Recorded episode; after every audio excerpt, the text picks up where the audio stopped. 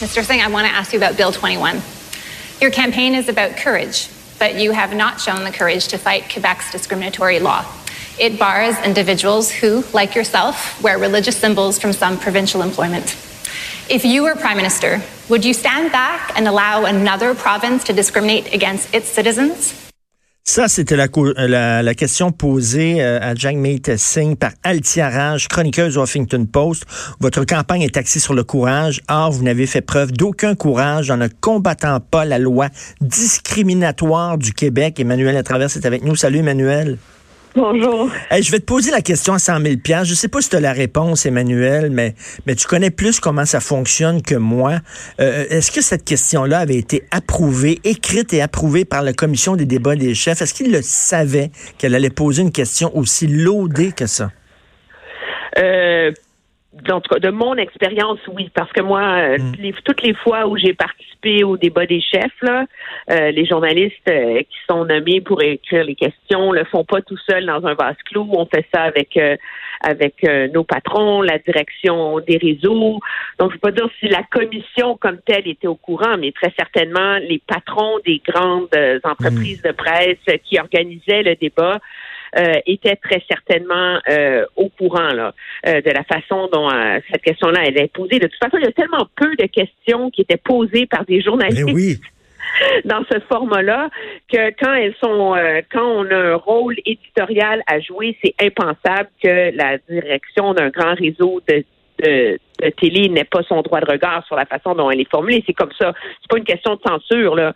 Je veux dire, c'est une question de, responsabilité éditoriale de ces entreprises de presse. Mais pour, pour tous ces gens-là, c'est comme si la question était entendue. Il n'y avait même pas de, débat à faire. Cette loi-là, elle est discriminatoire. C'était une, vérité qui était exposée euh, en plein débat national.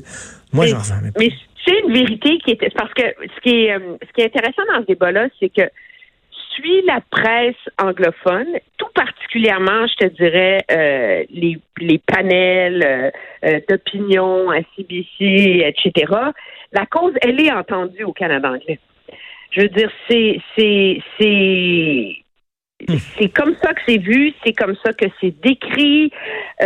mais moi, c'est là que j'ai un problème. Il y a une nuance entre comme commentateur prouver que la loi est discriminatoire pour X, Y, Z, là, euh, et l'exprimer sur un panel et, euh, et véhiculer cette opinion-là euh, de manière aussi raide, crue et sans équivoque ben oui. quand tu as le rôle d'animateur du débat. J'ai fait l'exercice hier parce que je me, je, me rappelais que dans le débat McLean, la question, une question, la question aussi avait été posée. Faut dire qu'on était plutôt dans la campagne, la dynamique n'était pas tout à fait la même, mm.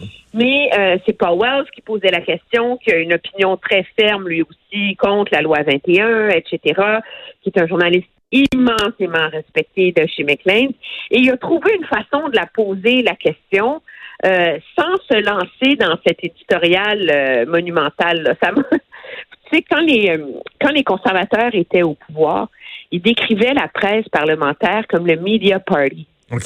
Comme si la presse parlementaire se prenait pour un parti mhm. politique.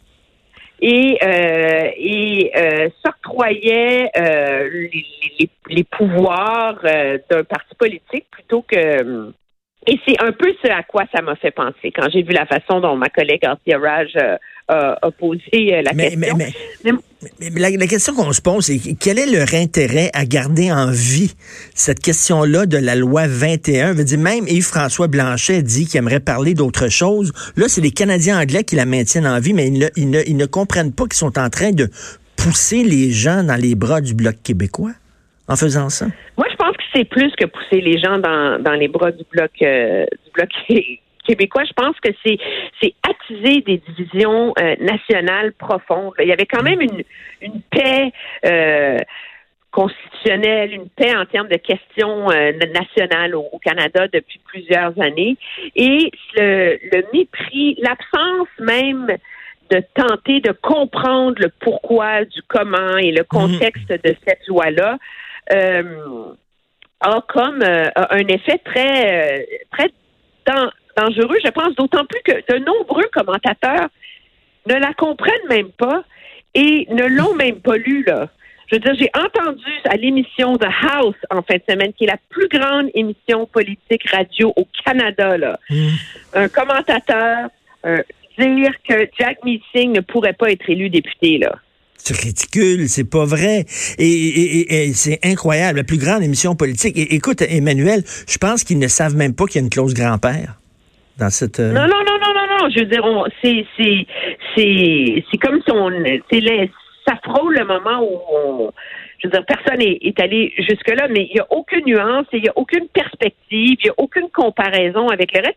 Et ce qui est de assez hallucinant là-dedans, c'est que il y a d'autres provinces là, qui ont des premiers ministres qui ont des positions très controversées sur certains enjeux, là. OK? Euh, je veux dire, Jason Kenney menace de faire un, un référendum sur la péréquation et retirer l'Alberta de la péréquation. Non seulement est-ce qu'il n'y a pas le pouvoir de le faire, il faudrait ouvrir la Constitution pour y arriver, là, mais en termes de menace à l'équilibre et à l'économie nationale, là, on s'entend Ben que oui. cette proposition-là est mille fois plus grande que celle les enjeux soulevés par la loi 21. Il n'y a pas personne qui a posé des questions au, au chef là-dessus pendant la campagne bien électorale. T'as Quand bien t'es raison. premier ministre, là, tu vas faire quoi face à un, à un Jason Kenney qui va Ah non, non, non, c'est l'Alberta, faut pas les attiser, faut pas, etc., etc. Et donc, moi, je pense que ça revient à dire qu'en campagne électorale, les enjeux identitaires sont faciles à sursimplifier et sont, font, euh, font de la, de la bonne copie, de la bonne manchette pour attiser euh, les, les, les divisions. Et, c'est la raison pour laquelle on en parle tant. Même si, objectivement, c'est pas tous les médias canadiens anglais qui en font une obsession comme la CBC. Là.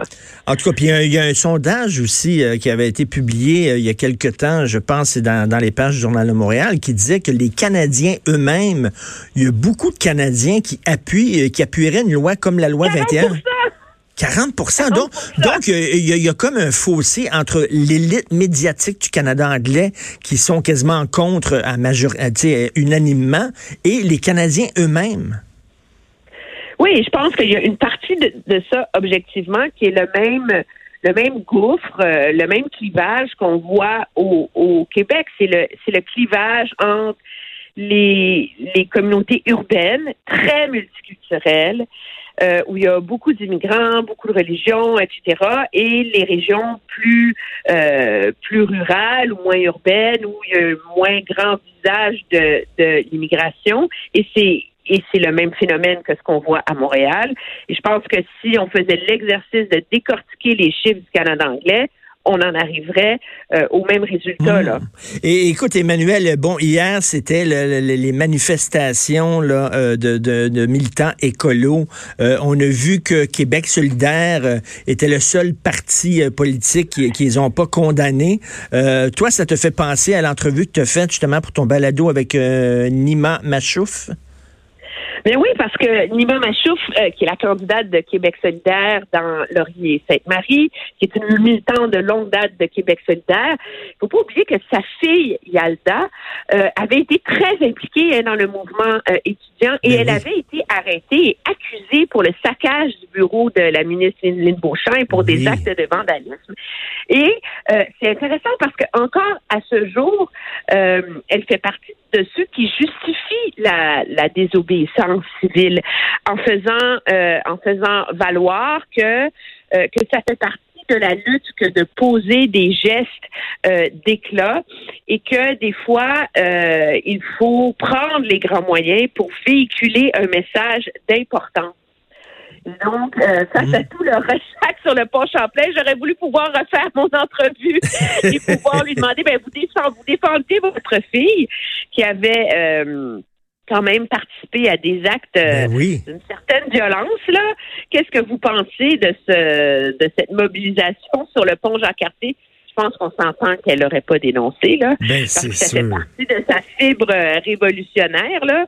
Euh, mais, euh, mais ça illustre euh, quand même aussi comment il y a, euh, il y a des, des perspectives très, euh, très différentes là-dessus. Et moi, même si tout le monde le dénonce, moi, je trouve ça intéressant, c'est mon petit côté euh, à contre-courant, que Québec solidaire ne s'inscrive pas dans l'indignation générale. Écoute, Emmanuel, c'est tout le temps le fun de te parler. Tu es une fille passionnée, allumée. C'est quoi? Tu rends la campagne passionnante? Parce qu'en soi, elle l'est pas tellement. Hein? Elle manque ben, d'enjeux, je trouve, cette campagne-là. ce ne sont que les petits enjeux secondaires qui prennent le dessus. Et c'est ça qui est malheureux, c'est qu'il n'y a aucun parti qui offre des grandes réflexions qui prennent euh, le dessus. On est dans une, une mer de promesses. Écoute, oh, j'ai vu ça dans le journal de Montréal ce matin, ils, sont, eux, eux, ils font, un calcul. Là. Justin Trudeau est rendu à 42 milliards de dollars de promesses électorales. le Parti vert à 100 milliards. Oui, mais Justin Trudeau a des promesses plus coûteuses que le NPD, là. Mais oui. faut quand même le faire, là. tu sais, je veux dire, tout le monde est là. Le NPD veut mettre de l'argent sur les soins dentaires pour les gens qui gagnent moins de 90 000 par année. Ben, ça coûte quand même moins cher que l'argent que Justin Trudeau veut mettre dans le fait de bonifier les, les, bourses d'études. Et finalement, on est dans une campagne euh, où euh, M. Trudeau ne fait que bonifier, remettre de l'argent dans les plans qui sont déjà en marche et où euh, les débats qui comptent sur euh, les risques qui pèsent sur l'économie actuelle. C'est comment dans un débat national le mardi, il n'y a pas un chat qui a posé une question sur l'agriculture au Canada et les conflits mmh. commerciaux dans le monde? Mmh. Je veux dire, s'il y a une récession en Europe, la guerre commerciale avec la Chine, ça fait perdre des millions de dollars aux agriculteurs au Canada, euh, aux producteurs de porc partout. C'est des familles. Ça, ça touche les gens, là, tu sais. Et c'est des risques qui pèsent sur l'ensemble de l'économie canadienne et on n'en entend pas parler. Les politiciens sont rendus que là, ils refont leurs mêmes annonces, là. Et on, euh, je trouve ça assez, euh, assez malheureux. Je pense que ça, ça illustre un très grand manque d'imagination euh, chez les principaux partis politiques du, du Canada, là, qui n'ont pas été capables de, prendre le risque d'offrir une vision un peu cohérente pour l'avenir. C'est vrai, puis euh, c'est nous qui allons finir par payer toutes ces promesses-là. Là. C'est avec notre argent, puis il faut rappeler, hein, il faut rappeler, Emmanuel, que Andrew Scheer n'a toujours pas présenté son compte financier.